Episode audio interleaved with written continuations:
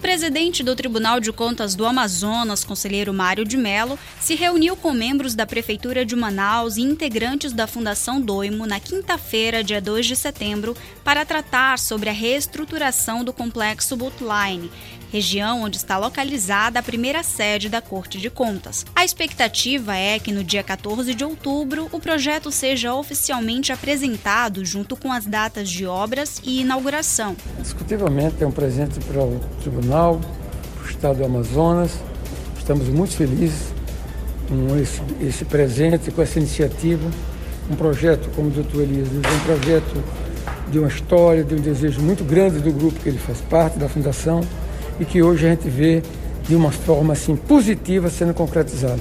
É um momento de muita importância para o nosso caso, para o nosso Tribunal de Contas. Já foi dado o pontapé inicial, nós vamos é, formalizar isso com a Fundação e iniciarmos todo o trabalho. E não tenho nenhuma dúvida que vai ser um sucesso. O projeto foi apresentado por membros da Fundação Doimo, entidade de desenvolvimento econômico e social que está conduzindo a reestruturação do complexo Bootline, o objetivo da fundação é expandir o turismo na região com enfoque na valorização da cultura e economia regional. Dentro da reestruturação do complexo, a primeira sede do TCEAM funcionará como um laboratório histórico, apresentando o passado da Corte de Contas, estudando as atuais funcionalidades do TCEAM e dando artifícios para a sociedade futura entender o papel do tribunal no Estado. O Grupo Doimo e a Fundação Doimo é uma joint venture com um grupo italiano, que é o Grupo Doimo.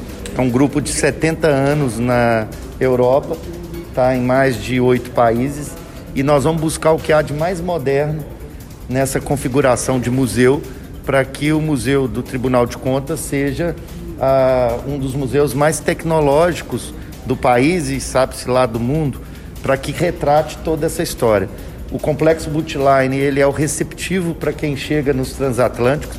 Vários europeus, estrangeiros chegam ali. O, a revitalização nesse momento é o estupim para a revitalização de todo o centro. Nós estamos muito felizes de começar esse projeto. Ainda de acordo com o presidente do tribunal, Mário de Mello, o TCE irá iniciar os trâmites para finalização e assinatura do acordo de cooperação entre a Corte de Contas, a Prefeitura de Manaus e a Fundação Doimo.